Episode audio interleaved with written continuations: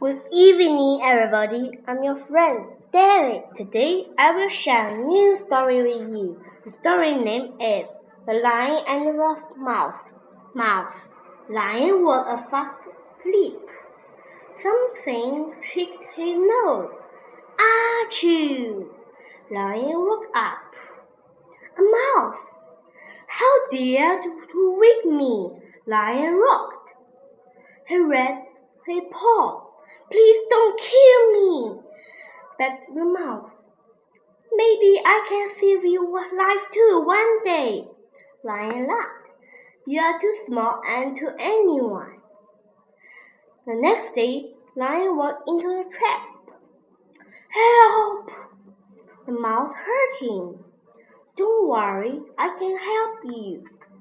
He nibbled through the cloth, and Lion sorry, little mouse, said Lion. I was wrong. Even little friends can be good hmm. friends. The end. Goodbye. Thank you for your listening. See you next time.